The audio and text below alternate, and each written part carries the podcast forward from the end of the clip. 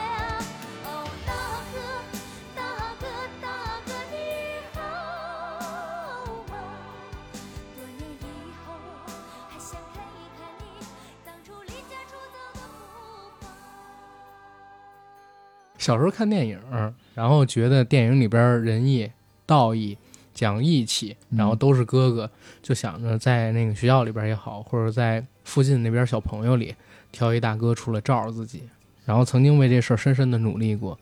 然后最后呢，发现治安实在是太好了嘛，活在一个盛世，北京这块儿挺牛逼的，操！哎你们在北京应该这种东西比较少。我们嗯因为我小城市出来的，真的，我觉得我们那时候，要不我怎么特别喜欢看，就是譬如说呃《血色浪漫》这些片子呢？嗯因为中间有很多就查架的情节，啊，那种时候就真的跟我们小时候就是学校和学校之间的打架，那真的很像。我们真的是，譬如说我们是四中，然后会跟六中或者是别的五中之间就会有这种嗯帮派帮派之间的打架。对嗯，gangster，you know 整个只能有我一个称号。哎，你怎么把我的出生地说出来了呀？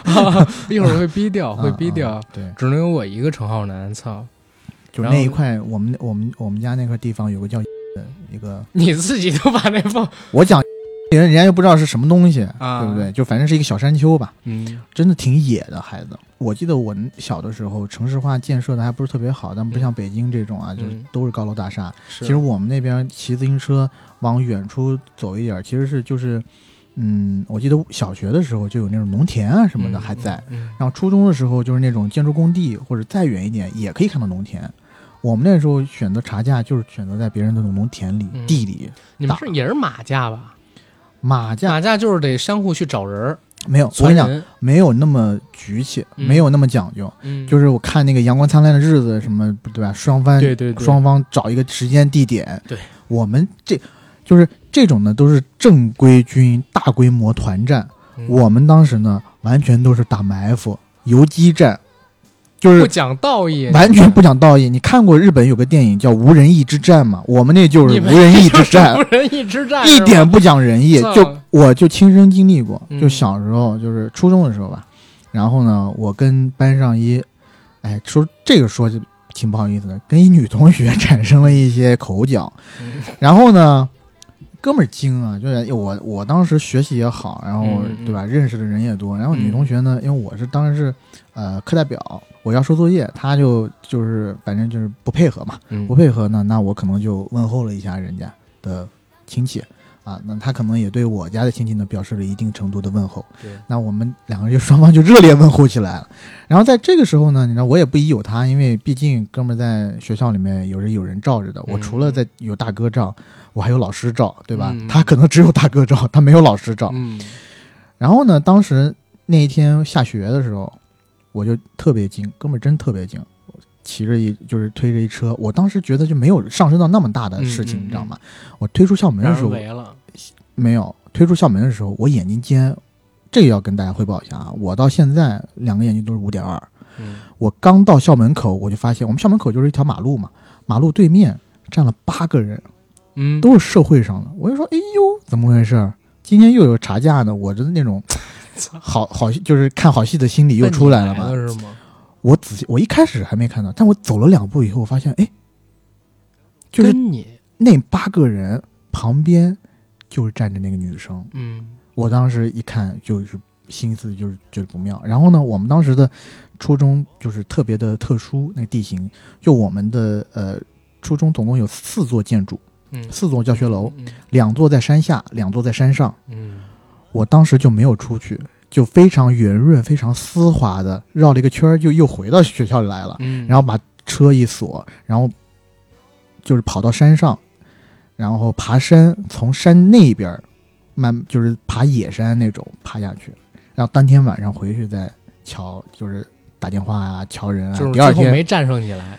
没打到，没逮住我啊。啊！逮住我当下，我相信以我的战斗力，我肯定，地华子了，我我都那时候没烟呢，啊，反正怎么着就先让人家甩两巴掌，先舒服舒服吧，我再跟人家服个软呗。然后你说今天正好凑齐八个，然后拿一块板砖开人头，开我自己开我自己 开我自己头。对先开文这种故事都有，其实男生或多或少都可能在那个年代经历过。们我们那边就是最狠的，就是呃，我们认识的同学，嗯就初中开始出去混，然后后面呢，一直到高中、大学，嗯呃，有一段时间比较混的比较好的时候，就是看，据说是在我们那儿看了三四个 KTV 的场子。嗯啊然后呢对对我相信啊，就是虽然呃，《古惑仔》类似的这种电影啊，嗯其实是九十年代出来的，是但是呢，我们真正体会到就是两千年左右，而且体会到这种热血澎湃的时候，那就是初中。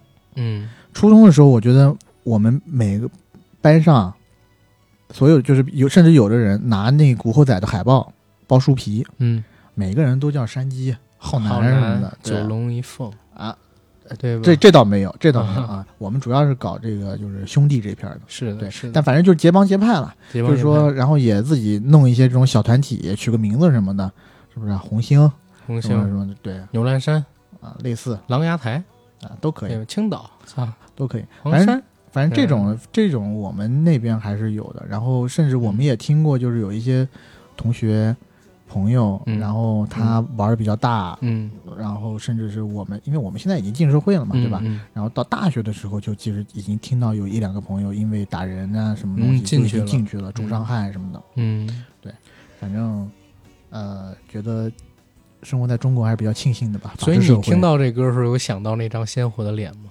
我说实话，倒没有想到过。我不知道为什么我想到的脑海里的印象是德彪，彪哥，对东北狠人回头聊一期范德彪的对对，人人都是范德彪。但是真的，今天为什么我跟 AD 坐到一起，得跟大家说一声啊？今天我们俩坐到一块儿呢，正好是受到了一个启发。在节目录制之前，我们刚录了一个关于《西游记后传》的节目，大家应该已经听到，在这期上线的时候，录完之后，AD 给我看了个视频，是一个俄罗斯大哥挑战极限玩蹦极的视频。特别硬核。这个这个视频为什么说比较极限啊？是大哥呢，是一个对痛苦极度崇拜的人，或者说极度向往痛苦的人，他想感受极致的痛苦。对，这这是一种精神疾病了，对吧？然后他他把自己的这个双股给穿透了，穿透了之后把蹦极绳绑在那儿，然后做了一个你要跟观众说，就是就就是听众说臀部就双股嘛，啊，你这说的太？文绉绉，对对吧？文绉绉。然后这哥们儿跳了一下，我就想做期节目来致敬一下我们身边曾经的一些狠人，跟我们小的时候看过的那些狠人的电影，对吧？就是黑帮电影。当然了，黑帮电影我们就不仅仅是聊国内的了啊，我们还得聊聊《教父》，印度教父，对吧？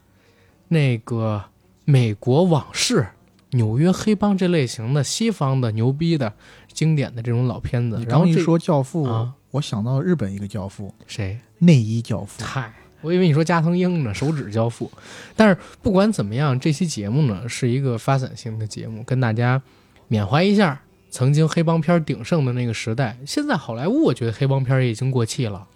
嗯，近些年来，你好像只能看到盖里奇还在这条路上走着，然后还有马丁斯科塞斯，但他的那个爱尔兰人其实，也是老气横秋的那种。嗯，马丁斯科塞斯那部呃爱尔兰人最早的时候是签在派派拉蒙的，嗯。然后呢，就是因为当时的大制片厂觉得这部片子的回收预期是不太看好的，够。包括他两个主演罗伯特·德尼罗，还有阿尔帕西诺、乔佩西，都太老了，嗯。呃，对市场号召力也不太够。嗯。呃，而因为我们如果看过爱尔兰人的观众都知道，嗯，他那里头有一大块的钱是用在了把这几个主演弄轻弄年轻的特效，嗯。对，所以呢，它整体成本也很高。嗯。在过去几年呢，派拉蒙业绩也不太好，然后就在这个档口呢、嗯。N e t f l i x 他把这个嗯片子就全部给到了 Netflix 来做，然后我们这才在能在看到，网上看到这部电影、啊。是的，就像黑帮片，纯黑纯纯的黑帮片进院线的，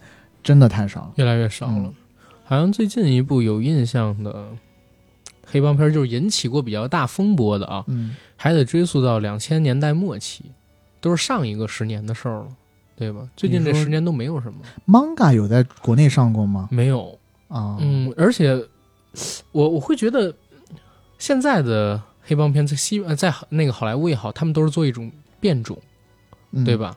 就是比如说掺杂一些其他的元素进去，已经不是纯黑帮片儿，像我们小时候看到那种。它有香港你就更别说了。有一些已经是做这种黑色喜剧啊什么的，对对科恩兄弟的那些，对，包括你说盖里奇，盖里奇那个绅士们也是一种类似于旧时光的怀念，都已经中年人了，告诉你老绅士还是有用的，那也说他们老了嘛，对吧？然后香港就更别说了，就在前些天 AD 我们吃饭的时候来了解，我说我前两天看到一个电影，是谁演？谢天华演的，嗯，然后也是一个香港的讲卧底的一个黑帮电影，是一个网大。我看完电影之后，我惊了，就一群五六十岁的人还在争地盘儿，然后陀地扮古惑仔，你陀地，你能扎飞人我，靠，就是五六十岁的人还在混社会，天天喊打喊杀。谢天华都五十多岁了，对吧？然后还要演一个二三十岁的那种新丁，刚入道的那种古惑仔。我说这也太扯淡了吧！就整个电影产业，你说国内也好，国外也好，黑帮片儿可能都是一个没落的趋势，所以。我觉得得聊一聊嘛，对吧？影响我们那么多，现在古惑仔还在骗小孩儿呢，嗯我们得跟大家聊一聊，就是自己成长当中看过那些黑帮电影。你刚刚说最近的一部有一些影响力的黑帮片儿，我觉得，呃，追龙应该算一个。但追龙，你不觉得它是一个爱国爱港，然后打洋人的那么一个片子吗？它就是咱们说的黑帮变种，啊、那如果你这么说的话，那可能嗯下一部作品可能可以翁，子光的那个，呃，风再起时。对，对，翁子光的那个《风再起时》可以期待一下。哎，我还真是挺期待梁朝伟版的吕乐的啊小弟我是有幸看过了啊，啊、还 OK 吧，还不错，还不错还是吗嗯，嗯能上吗？应该是没问题的，应该是没问题。嗯片方已经做删掉了。这个问题。对对对对，我删掉这个问题。嗯，好，OK。然后我们说回这个黑帮片儿跟黑帮电影。小的时候，其实真的我看挺多黑帮电影的，而且不是我最早，嗯，自己找资源去看，也不是在其他人家，就在我家里跟着我爸他们看。因为我以前跟你讲过，我不玩牌，嗯，然后也不会打麻将，嗯最多就会一斗地主跟炸金花，然后斗地主玩的还行，炸金花儿一点都不行，是为什么？就是因为小的时候我们家有一大客厅，然后我爸呢，不但是爱抽烟，还爱叫他那群狐朋狗友来我们家打牌。每次打牌的时候，就让我去端茶倒水，然后相当于伺候他们吧。然后在我小的时候那个印象里边，我们家客厅总远都是乌烟瘴气的，所以从那儿开始我就特别讨厌打牌这件事儿，或者说赌博这件事情。因为那个时候我妈还天天说我爸，然后可能一输就是几百一千，嗯，但是那个时候我爸也能挣。他们除了打牌之外，还有一个是啥？就是在家里边，我们家买了一个那个音响组合。那个时候流行在家里边装什么卡拉 OK，靠，啊，就是六个音响之类的，然后有一个 VCD、DVD 之类的。他在那里边可以看一些影碟。我印象中第一次看《英雄本色》就是在家里边看的，那个桥段至今都记得。发哥搂着姑娘，嘴里边叼着一牙签儿，然后捏着那姑娘的屁股，在一个长巷子里边走过去，两侧呢是摆那种花盆儿，把枪塞在花盆里边，推开门，啊，先是推个姑娘，然后往前又走几步，推开门，人还对他反应呢，砰砰，枪打完，枪扔掉，走，拎拎衣服，拽拽衣角领子，慢动作得是慢镜啊，一定是吴宇森的慢镜。那必须英雄本色嘛。后边的人跑步出来，那个时候是快镜啊，但是一到发哥就是慢镜。发哥转身、侧身，非常花盆里边，对，拿出一把枪来，咔咔，砰砰，中枪倒地喷血，就是没鸽子。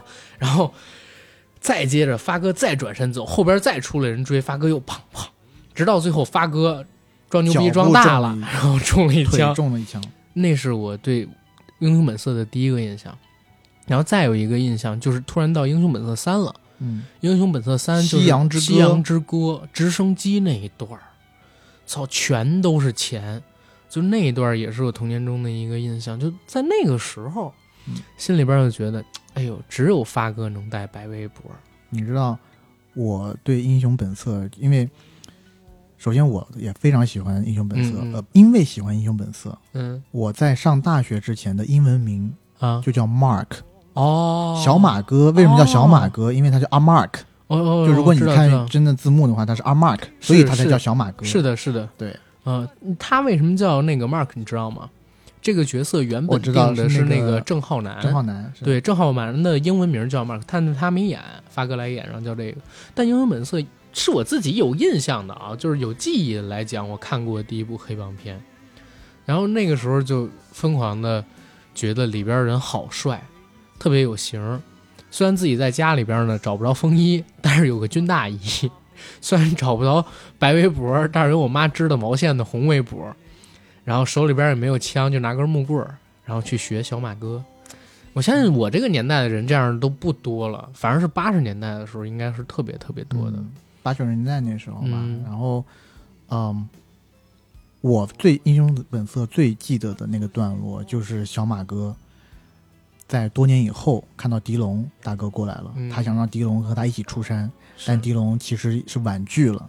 然后他对狄龙说了那句话嗯，啊：“我不是要跟别人证明我有多了不起，而是我要向别人证明明我我失去的，我要自己自亲自拿回来。我等了三年，我就是要等等一个机机会我不是为了证明我了不起，对吧？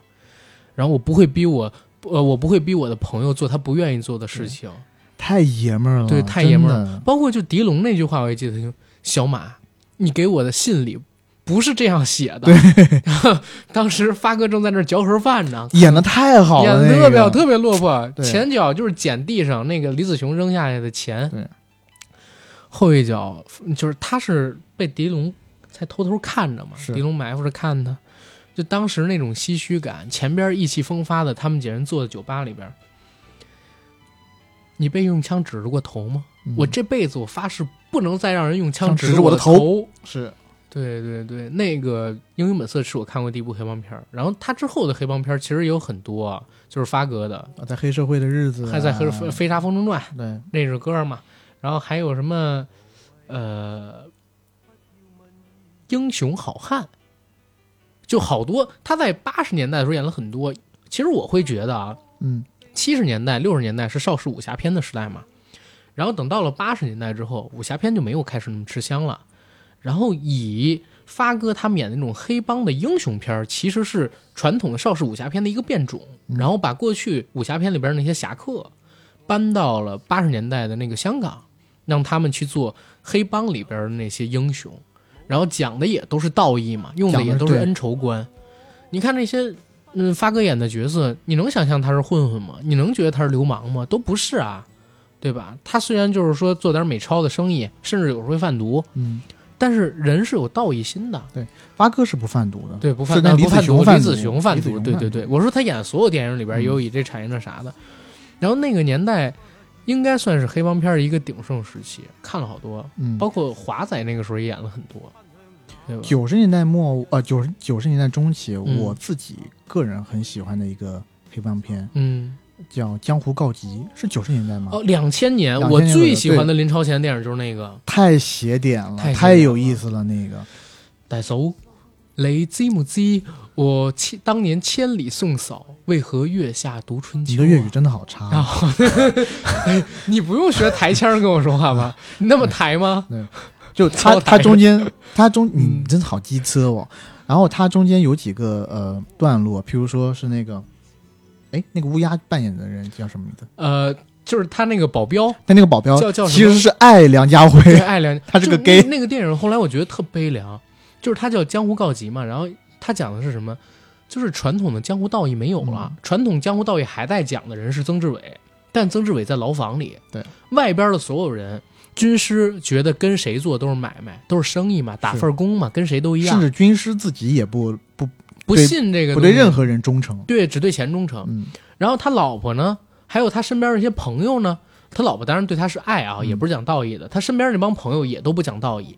然后他觉得对他最忠心、最讲道义的那个人也不道义，是因为那人是个 gay，暗恋他，也不是因为江湖道义忠诚的，就是江湖传统的那些信守的价值观都没了对，只有在牢里的那个曾志伟还傻傻的守着这些价值观、道德等等等等。我记得特别清楚，有一有一个场景是嗯，梁家辉和对方的老大在一个那个茶楼里面谈事情，对，然后只有他们两个在谈。其实有一点点像今年的那个《唐探三》的那个啊场景，有没有？对对对。但他那里面就特别戏谑，就是他们谈的很激动的时候，结果对方老大心脏病发了，他又不能让他死，然后变成了你在紧急救他，对，然后门口门口的人以为里面已经开始打了，然后双方大打出手，对对对，后来好像是通过电击还是怎么样，把他给救活了，心脏重新跳动，赶紧叫救护车把他送走。那片子特别写，但是我觉得最神来之笔的地方就是黄秋秋生，黄秋生的关公，关公来了，郭震果然而且关键还问他，就是那你平时不显灵，你干嘛这会儿显灵？做神跟做人是一样的，你要是每天帮人忙，人不觉得你灵，时不常的帮一下，人家就就觉得你你很灵灵。所以时不常的我要处理一下，这次就，然后军师说，算你讲的有道理，我无话可说，我靠。然后中间他有一首片尾曲，我特别喜欢，然后我找了很长很长时间找不到，我后来查到了那个片尾曲呢，只只给那个电电影影做了那么一小段，但是后来我我查到就是噔噔噔噔噔噔噔，就是这个歌我其实找到了，但是它结尾的那个噔噔噔噔那个我真的找不到，你你刚刚对，反正你哼好唱像就叫送别还是怎么样？对，现在的话我不知道改成什么名了，就这个曲子只给那个电影做过，就就特别好听，因为因为最后是呃。梁家辉和吴君如嗯他们一对夫妻面对那个新的呃小混混的刀斧手，对那小小混混要砍他们，然后梁家辉，因为他中间很长一段时间他和吴君如，因为梁家辉是不能生育，对吧？嗯，不是他那边解释说吴君如觉得他们做太多亏心事儿，导啊，致导致导致不能生育。然后呢，中间其实两个人有，然后梁家辉又有一些别的女人啊嗯什么的，嗯两个人其实有一些心生芥蒂。然后到最后的时候，其实是他夫妻共拽着患难，拽着吴君如的手逃跑、嗯那一段，然后又是一个慢镜，超浪漫特别美。超浪漫。我好想有人这样牵着我的手。那个剧就是那个电影，其实给我最重最重的感觉就是那个音乐，在想起来之后有一种特别强的宿命的无序感，就是会发生什么，下一刻没有任何人知道。他们还在对伦敦的那个刚买下来的旧居，就是他们以前在那儿住过，嗯这次回去他们新买下来了，就展开对未来新生活的向往的时候，一个黑洞洞的枪口就给他们了。对吧？就这这个东西，可能是两千年代左右，我觉得啊，就是最好的一个黑帮片了真。的，如果大家没有看过的话，真的去看一下。因为《无间道》它不是黑帮片来的，然后黑社会其实我觉得某些层面上面来讲也没有它好。黑社会有点政治片的感觉。，对，嗯，政治惊悚片，尤其第二部，然后还有一部黑帮片儿。你要说九十年代末期的话，有一部是我觉得也是革新的，就是我们现在讲到的《江湖告急》，我指的是它某些方面跟我以前八九十年代看的黑帮片不一样啊。嗯还有一部也是不太一样的，另外一个角度跟林超贤也有关系，就是他和陈嘉上一起导的《野兽刑警》。嗯那个《野兽刑警》讲了一个跟黑道关系特别好的警察，对吧？然后发觉自己的这个黑道上边的大哥朋友跑路了之后，他的小弟篡他的位，还试图染指他那个好朋友的女人，然后操忍不住了，为了江湖道义，黑跟白之间那条线没了，一边吸着毒，然后一边拿着刀去追砍，就这么一个那个结尾我印象特别清楚，黄秋生就已经跟丧尸一样了，是不是拿着刀？粤语应该是我来问你土丁哇，就是追那个叫叫谭耀文是吧？嗯，形如丧尸，靠，特嗯别下次就是到粤语部分就直接说普通话。下次就换你换你换你，对，反正呃，如果说这个的话，我觉得真的一下子就打开了很多思路啊。就嗯譬如杜琪峰的那个枪火，不说了吧，枪火、放逐，放逐。还有应该他应该是三部曲是吧？呃，我其实觉得杜琪峰做的最好黑帮片儿是另外一个，不是哎，那不是杜琪峰的，那是韦家辉的《一个字头的诞生》啊、啊。但那个我觉得就有一些，也是有一些邪点的邪点。罗拉快跑就是超越他嘛，对吧？就是选不同的方向会产生什么样的方向的变化，对。然后三部枪火放逐，还有一个是啥？好像是只有两部，后边还有一个是什么？哦，那可能文雀啊，文雀不文雀不是，文雀还是一个浪漫的片子，对旧香港的一个怀念嘛。不知道，反正黑帮片其实你要让我分的话，就是说几个阶段。开始那个阶段呢，就是刚才我们说从武侠片儿来的黑帮英雄片这么一个时代，嗯然后到了九零年代左右呢，就开创性的出了一个枭雄片，叫《掰豪》，吕良伟主演，麦当雄制作的。嗯哎，那个片子也是不得不论，三个多小时时长，应该是香港最牛逼的一个黑帮，片儿了。然后后面是出了《五一探长雷洛传》，五一探长雷洛传，还有上海皇帝。对对，然后我们马上也会看到，呃，《金钱帝国》其实讲的也是那个时候。金钱帝国就是金钱帝国，就是他讲的可能还更戏谑一点儿，他把曾志伟他爸曾启荣那段给拍了。金钱帝国的男主角不是陈奕迅吗？陈奕迅演的那个角色就是曾志伟他爸，包括他那儿子不是自己亲生的，自己当绿帽子那儿子，在片子里边名字就叫阿伟。我不知道王晶为什么要这么拍，明明都是很好的朋友。呃，然后今呃下一部嗯，那个二《也要上对，他叫四大探长嘛。对就我感觉王晶好像一直钟爱这个那个年代的故事，他就钟爱俩系列，一个是旧上海，一个就是六十年代、七十年代的香港。我觉得有一个问题是在于说，嗯你拍现代社会，或者说九、嗯，就是回归之后香港，如果再加上黑社会的话，不太好过审、嗯，啊。是的，不是，我是说他就钟爱那俩。你想，从几十年前他拍那个《千王斗千霸》，嗯。讲就是谢霆锋的爸谢贤四哥，好像叫龙什么，嗯。那那片子里边我忘记了，就讲呃罗四海，讲他的故事的时候就发生在什么年代？他好像一直就沉迷于那个年代，包括恶战也是。那是他，那是他年轻的时候呀。是的，是的，或者说他向往的时候，跟他年轻的时候这两个时代。然后现在我会有一个想法，这几年就关于四大探长，关于这个太多太多了，对，对，就其实那个《风再起时》嗯。是、呃梁朝伟和郭富城郭富城，主演的，对对，然后翁子光导演，然后其实演员阵容也很强大很，强，呃，也是挺有风格的一部电影，嗯，呃，讲的也是虽然他换探长，换了那个化名啊，但嗯其实讲的也是四大探长那个时候是，然后一直讲到呃廉政公署成立，廉政公署成立的那个头，呃，在那个里头是许冠文来扮演的，啊，嗯。徐老又重新出山了，那还挺中间有一段他很长的一个独白的镜头，就是还、嗯还是相当不错的，非常值得期待。嗯是是，然后在枭雄片儿之后，紧接着进去的，我觉得是《古惑仔》的时代。嗯，然后包括我们除了大家都知道的《古惑仔》之外，其实刘德华在九十年代后期的时候还演过一系列的《龙在江湖》或者说《龙在边缘》，他演的也是小混混儿，对吧？那个小混混儿的角色其实是和《古惑仔》年代差不多的，然后讲的故事类型可能会有些不同。因为华仔他毕竟是一个特别特别知名的形象，而且他人的外形又比较正，他没办法做那种真砍人等等等等那些片子。一般以他为形象讲的，要不然就是爱情片，要不然怎么样。但他讲的也都是就是江湖上的故事。然后《古惑仔》之后，其实黑帮片就变了一个样子。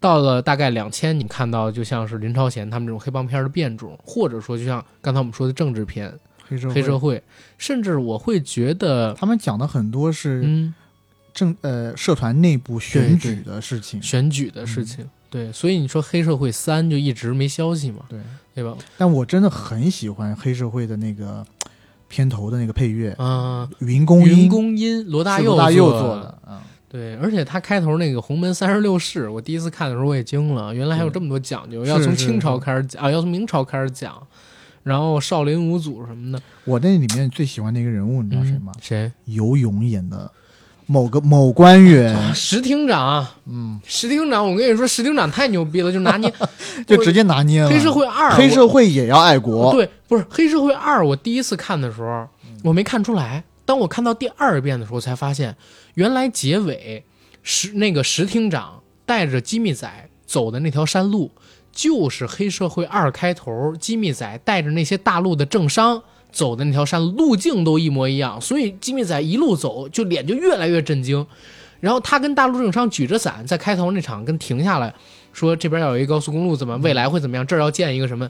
就这些话，石厅长到结尾的时候，给他领到同样的位置，跟他说啊，这边都批给你了。然后这边你看出，为什么机密仔那么震惊？他走这条路，因为他发现原来自己的一举一动全是被监控，全被监控，而且这件事儿早就在这次选举之前就开始了，所以他才感觉到无力。包括最后打石厅长的时候，之前我还讲过，就是他打石厅长，明明挥拳的是他，挨揍的是游泳，但游泳站倍儿稳。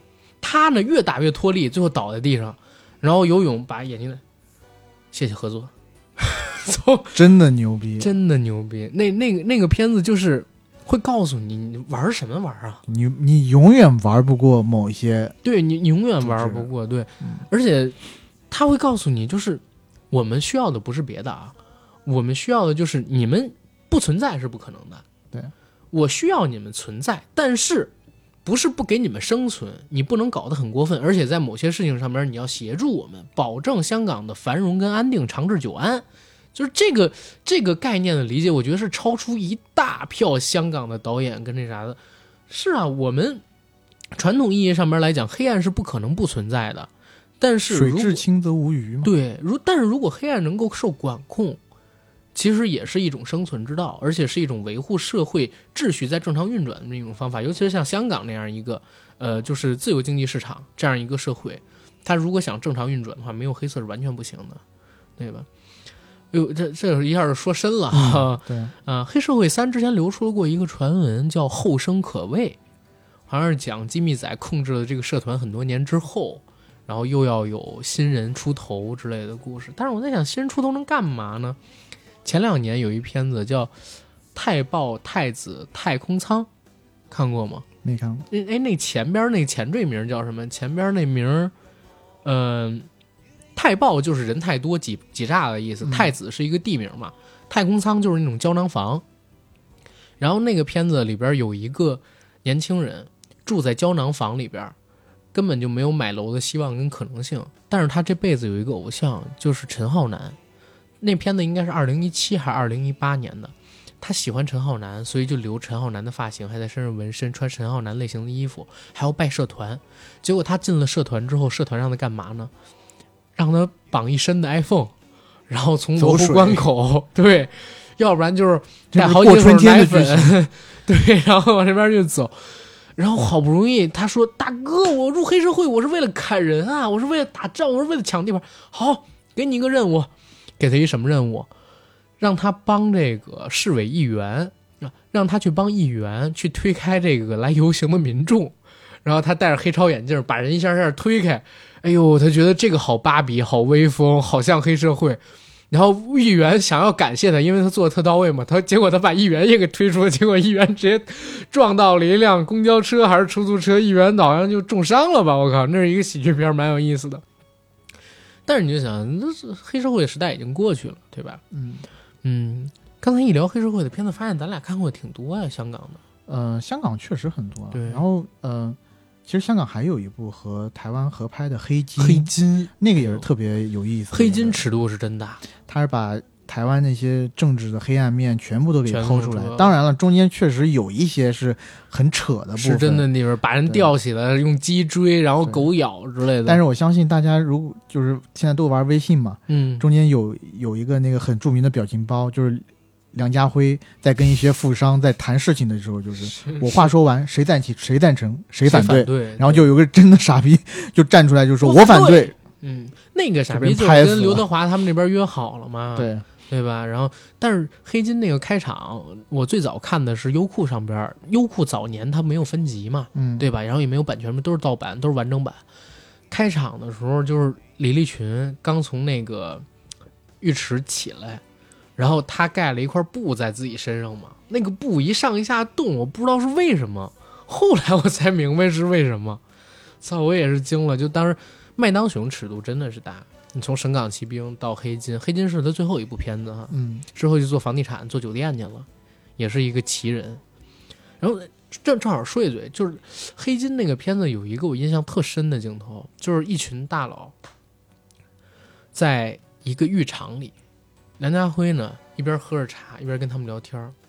现在台湾啊这么多议员里边有两成是我们的兄弟，我们不如解散所有的政党，我们成立一个新的党，让帮会兄弟们都讲，用不了几年我们就是最大党，我们就是执政党，到时候哗跑冒个头来讲话，对吧？那段特别激，但是那那那话说的确实是真牛逼啊！那片子，但是那片子我也会觉得有一点点差的地方，就是李玉群跟梁家辉，包括梁家辉那个老婆，甚至连吴晨君演的都特别好，但是华仔在那部戏里边是有点失彩的，华嗯对，刘德华，演的太正了。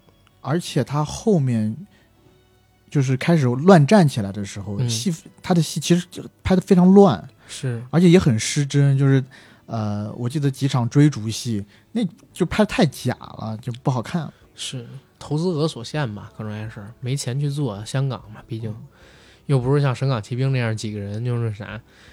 但是那是台湾片儿，台湾的黑帮片儿里边，我觉得比较牛逼。后边台湾你要还讲黑帮片儿的话，可能在他之前，台湾体系的我会提一部，大家可能不认为是黑帮片儿的，但我觉得也有雏形，就是《孤零街少年杀人事件》，啊、它其实有点黑帮片儿的影子，他讲的其实也是类似《大院子竹弟》《阳光灿烂日子》早。期的那种对对对对对他们长大了就是那些黑帮嘛，嗯，对吧？我前段时间看了一部台湾的早期的黑帮片，叫嗯《少年 A 安啦》。那部片子资源其实挺难找，挺难找的，呃、但我看是不是那个那个谁那个陈国富他们参与的那个？呃，应该是应该是呃，我我我我好像之前有了解过这个片子，但是不多。呃不是徐晓明做导演的，徐啊徐晓明明做导演的哦。高洁，高杰应该在这里头第一次演戏演戏，然后中间 高杰，还有还有那个嗯，有一个在在酒吧里面的段落，嗯，林强和罗大佑在上面就当是呃驻唱歌手在演出，他这种拍的就是很乡土的那种台湾黑帮，然后呃，反正都没有什么太多的好下场的那种。是。然后最近一部台湾有影响力的黑帮片儿啊，也不是台湾最近几年黑帮片儿也挺多的，有角头啊、对嘎头啊，甚至还有那个蒙嘎，manga 是的，对也是。但在之前黑帮片里面，我觉得呃，就侯孝贤侯孝贤嗯导演的那个《南国再见南国》对对，讲的也是黑帮片。一路顺风也不错呀，里边还有纳豆。一路一路顺风也是一个挺好的一个黑帮片，但是现在台湾做黑帮片也基本上都已经变种了吧，对吧？然后最近我们看到那《同学麦纳斯》里边好像也有点黑社会元素，但其实讲的也都是黑金政治。对啊、台湾片毕竟一直都是这个样子。我我还记得《古惑仔》应该是第几集啊？就是有何何润东那一集，嗯，到台湾，然后因为雷公什么的死了，雷公子回来了，然后山鸡还要去选，想争这个呃竹联帮的大佬等等等等。那故事第二部里边其实也有类似的故事，跟丁瑶的那段，嗯，就是也都是讲台湾是一个黑金政治，然后把控了整个台湾省这样一个情景。就《古惑仔》到后面，其实我觉得山鸡是最牛逼的，哎呦，他能撬动资源是最多的。他能撬动，但是他但是当然得这么说啊，就《古惑仔》的漫画跟电影已经完全是两回事儿了。嗯，陈浩南跟山鸡在漫画里是决裂的，包括丁瑶还为那个救山鸡还委身出去，然后山鸡跟他也有决裂等等等，就好，反正一定是得把电影跟漫画分开来看。然后电影到最后，别管山鸡再怎么牛，请记住他第一句那个台词：我大哥是陈浩南，陈浩南永远是我大哥，操你！人家是哥哥，人家是魁，人家小魁知道吗？小黑黑黑莽汉，人家人家那个及时雨宋江，靠！哎呦我天哪！就是小的时候，其实看到这些片子，真的就是向往的东西会多一点，而且那个时候向往发哥，只是觉得英雄好汉，还不觉得黑黑社会是一个牛逼的地方。看到《古惑仔》的时候，真是觉得混社会是一特屌的事儿。然后我我那个年代有哥哥有姐姐，然后他们呢都会看《古惑仔》，而且是偷偷的看，然后糊弄我们这些小孩儿，包括人家叫我们就叫小崽儿，对吧？或者叫小逼，嗯，就在路上遇到我们这样的，我们也被人截过道儿，是吧？然后我们也找大哥替我们出过头儿。那个年代，你敢说，基本上百分之八十这种在街面上边染个黄毛、骑个自行车，然后手里边不知道拿一个什么破纸包着的，到底是刀啊还是桌腿啊那种东西的人，都是看着《古惑仔》，然后突然之间就心生向往，是如何如何。我还认识一个，我我认为他算是混过社会的，我们初中一个同学，一个姓王的同学，个子长得可高了。我们上初中的时候，他应该就得有一米七、一米八，当时那么大个儿，特别瘦。然后那哥们儿呢，其实比我们大两岁，中间留过两次级。后来在上到初二、初三的时候，就因为打架什么的，他就离开了学校嘛。哪一年？应该是，应该是我下下届的一个学弟，上大学那一年，他跟我考同一家大学，然后我呢见到他，然后发现他宿舍里边是那个同学，他们俩分到了一个宿舍，他好像中间就是犯过什么事儿啊，回到他们那边，然后又重新上学去了，跟了我下下届的同学，就相当于蹲四年，嗯然后上了那个大学，也不知道家里他家里边有点钱，肯定是给他运作了，然后要不然的话也上不了。等到了那个，这么说是不是有点不太好？但是但是无所谓了。但是我那个同学跟我说，就是这哥们儿呢，基本上平时不在学校，在学校的话会在学校里边他们宿舍里边开牌局，开牌局，然后最多的时候赢过他们隔壁宿舍一个人四万块钱，赢了四万块钱，然后隔壁宿舍那边就是把他父母什么的还给叫过了，然后跟他这边来折腾，就是这这个事儿反正是挺牛逼的。然后这可能是我认为，哦，我我认识的一个算是社会的一个学生吧，这些年基本上没有任何交集，我也不知道他现在在干嘛，下场是怎么样。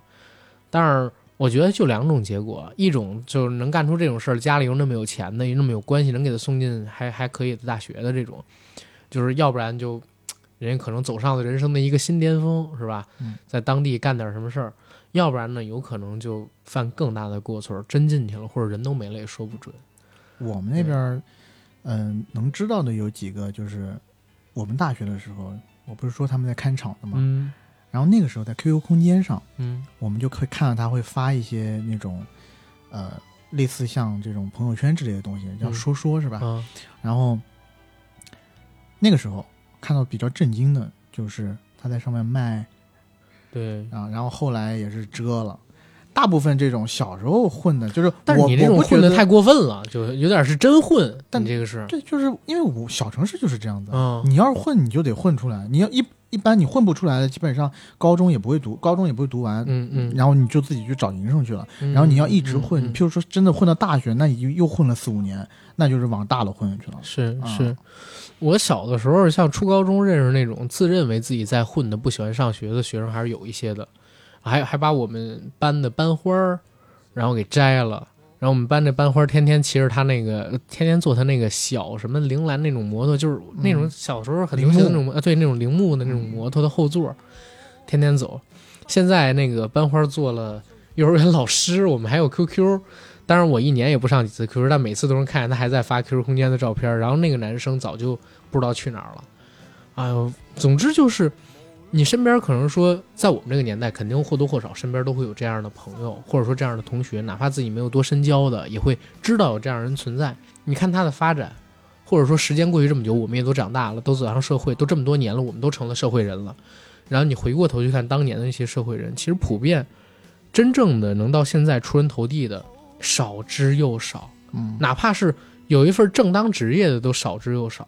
啊，这当然，但我我首先是觉得我，就我们看到的这些啊，和和我们历就是，嗯、看到黑帮片里面的那些嗯。还是相差很大的。相差很大。对嗯，嗯。咱们这些应该就得聊《学校江湖》了，嗯，林岭东那个，是，但是在那个《古惑仔》之后，嗯。我们之前不是提到《枪火》这部片子吗？啊，枪火，枪火》这部片子给我的冲击特别大，因为嗯。之前看到的，你无论是呃《古惑仔》，然后《英雄本色》也好，嗯喋血喋血双雄》也好，嗯动作戏在里面占了非常大的比重，或者说他运动镜头特别多，但在《枪火》这个戏里头非常克制。嗯杜琪峰在里头有几场的戏，你可以看到，呃，譬如说两边搏火，嗯嗯，然后他的包括打的子弹也很少，因为那个戏就没多少预算，每颗子弹都有数，不能允许他出错几条。而且中间因为他们一个比较大的情节就是几个黑社会的保镖嗯，保要保护老大，嗯。那时时刻刻保护老大安全。那么老大去公司谈事情的时候，那几个保镖就在走廊上面被百无聊赖，然后踢小纸团的球，对对。那个场景你会觉得特别的真实，就很有意思。是，而且那几个保镖呢，每个都穿的是黑西装、黑西服，就跟《古惑仔》那些 穿着奇装异服的那个就呃已经拉开差距了。就真的是古，因为《古惑仔》你一直会觉得他们是青少年，嗯，然后到大佬身边的那些枪火这边，你就你就是真正觉得啊，真的是一群黑帮的人，然后跟美国的那些看到的黑帮片是接轨的了。对而且那个讲一好玩的事儿啊，我小的时候在看《枪火》之前看了另外一部片子，是王晶导的，那片子叫什么我忘记了。总之是有江华，还有另外一个演员要保护，里边还有神雕什么的，我忘记是一喜剧片儿。嗯，江华他们在保护那个人的时候呢，就闲得无聊，也是站在门口，然后踢纸团儿。先开始是指甲盖大小的纸团儿，后来变成拇指大小，然后变成拳头大小，最后变成得有一个菠萝那么大的大小的那么一个纸团儿。我开始不知道，我那个时候不知道这是什么意思，啊就觉得好笑。后来看完枪火，发现是什么致敬，就是他妈恶搞枪火，操！火是对，枪火确实是在那个年代里边挺独树一帜的一个黑帮片了。杜琪峰的黑帮片，你不觉得都挺独树一帜的？都挺棒的，嗯啊，包括就是后来他讲的那个黑社会，甚至能让你知道就是香港黑帮体系是怎么样的。然后它里边让我最震惊的第一部里的那句话说：“人家何连胜选话事人比你香港选还早一百年呢，是。对吧？是确实早一百年，哎，对吧其实咱们聊了这么多，嗯，我们落了一个，哪个？我们落了一个特别有名的黑帮片，嗯嗯，上海滩》呢。哦，对对对，但那是民国时期的了，但这是民国时期的，嗯但也是香港拍的。嗯然后乃至我们推到近年来国内的那个嗯《罗曼蒂克消亡史》啊，对对，还在讲那段时间故事。那个黑帮片是拍的太对，呃太有格调。哎，你要说国内拍的黑帮片，我可能就得不说电影，说电视剧、啊。电视剧幺二幺枪杀大案类似这种啊，对，你看过那个叫《大潮中的枪声》吗？呃具体名字可能记不太清楚。曾经有一次啊，就是我我提过就是乔四的名字，嗯，然后之东前北乔四，对，然后之前有人跟我说乔四就没名是个假人，然后怎么怎么样，我就立刻驳正了他，我说怎么回事？我说你可以看看九一年由黑龙江省然后公安厅赞助出的一个电视剧叫《大潮中的枪声》，那部片子的名字呢也可以叫《乔四落网记》，一共十一集，是由黑龙江省当时时任公安厅厅长谁谁谁签的那个，就是写的提的字儿啊，《大潮中的枪》是他提的字儿。那部戏就改编自真实事件，讲的是乔四落网，您自己可以去查。就这个东西是有案宗的，就是乔四这个人确实存在，而且当时犯的事儿挺大。然后这是一种，但是那个片子其实拍的很一般啊，一共十几集，好像嗯 B 站上面就能有，大家就可以去看。我要提的不是这个，黑洞，黑洞、黑冰，黑洞天黑冰真道的太棒了。对，太棒了！就那个年代，包括征服啊，对，对吧？刘华强，刘华这瓜保熟嘛？对。然后关键天道我给你那部戏，机会你不中用啊！你这是流氓，知道吗？我 操！但是让我印象最深的，真的就是，呃，《天道》里边那个王志文演的角色，嗯，那个角色，他是一个已经入佛门，但是大骂一声、怒大吐一口，然后就离去的人。他跟那个方丈还有一段缠辩，我觉得真不是一般的编剧能写出的那些台词。靠！然后你再说那个陈道明老师，他黑洞黑黑洞演的那个角色，他自己还要戴上个手套，然后打开一个密室，就这种故事，我觉得香港都弄不出来。就是他是一个全眼通天的人物。香港格局太小了，拍不出这么大的故事。对他们只能拍出就五亿探长，在他们看来已经是顶天儿那么一个存在，呼风唤雨在这么一城市。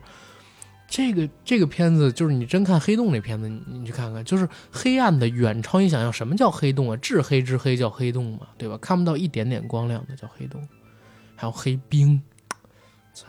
之前有那些呃，还有几个那种枪杀大案系列嘛，天天子一号案啊，还有什么啊白、宝山、就是那那个嘛，对，啊，白宝山案当时还是北京那个关厅长就是督办的嘛，包括那个解救吴先生后来改的那个电影，嗯他当时解救吴先生那个案子也是白宝山那案子，然后那个一个一就是一个人，然后他们去破的嘛，当时弄的这个事儿。哎呦，北京的故事在那个时候挺多，好像我我想想还有一个，哎，这次那除暴，其实也说明是就是九十年代的时候很嗯乱嘛，是对吧？但是但除暴是拍的差点意思，对啊对对，票房挺好啊。但除暴有一个特别有意思的地儿，嗯，除暴那个里边男主角不是谁着？那男演员特别喜欢的不是不是不是，吴彦祖是我，还有一个，操，我疯了，我就是就是那个王千源，讲这些疯话 那好，王千源，啊，王千源演的那个角色的原型，啊，是谁啊？啊嗯，OK，就是就是王千源演的那个角色的原型非常牛逼，大家可以去查一查，嗯对吧？这这这个是挺硬的。然后再想国内的话，其实你还能提一些，我会我会把梦开始的地方，然后阳光灿烂的日子，呃还有就是与青春有关的日子，我或多或少都算进去，因为他其实讲的那些东西，就是你说他们那院子弟些大院子弟什么的玩主玩主，其实也算是当时的黑恶势力黑恶势啊对对对，对，当然他们不打打抢什么，哎，当然也可能也有也有也有也有拔份儿啊对，但是那个剧里边不出现嘛，剧里边都是为了义气，大家相互之间看不份儿，是吧？然后给这个喝醉的晚上来点火药味儿、是你真喜欢阴三儿。啊，嗨，被你发现了，然后呢，就是说，呃，你别看我啊，我就嗯。说我是北京人嘛，嗯，就就你们北京讲北京，就是呃，也是玩主这一批的，嗯。有《天商天纪天绝》天商天那三本小说是写的真牛逼。写的非常牛逼，写得非然后常牛逼中间我记得一个特别，因为我是也是小时候看的啊，我中嗯。间有一些情节也记不清楚了，但唯一记得是有一个大哥，他是最后脑子被人砍了一半，但是他在快死之前还给他们老妈拨了一通电我话不是砍了一半，是刀砍进去了。啊啊，对。嗯，然后《天上天地》之前我曾经聊过《血色浪漫》嘛，《血色浪漫》那个剧里边就是，或者说我当时还读过小说啊，当时读小说的都梁那本小说我是对，通读，但是都梁没去，不是就是他不是北京人，你就想他当时怎么写出？后来我也查了很多资料，人家说可能都元呃那个都梁被下放期间嗯啊，跟他一起生活的有北京的这些大院子弟，跟他讲了北京的这种故事，嗯然后等等的。然后还有一个好玩的事儿，就是都梁这里边不是提到小混蛋儿嘛，嗯然后小混蛋儿有一跟班儿，或者说有一个好朋友叫边作军还是边雅军，我忘记了。边作军，啊，对，边作军。然后边他的原型是边雅军嘛，嗯边雅军本身真实存在。然后后来《许多浪漫》上了之后，他就在那个百度贴吧的玩主吧里边更新自己的帖子，叫“血色并不浪漫”，然后讲自己当年的故事。讲完了之后呢，还有很多人每年都去这个大兴看他，他自己开了一棋牌室，六七十岁的老头儿了已经是。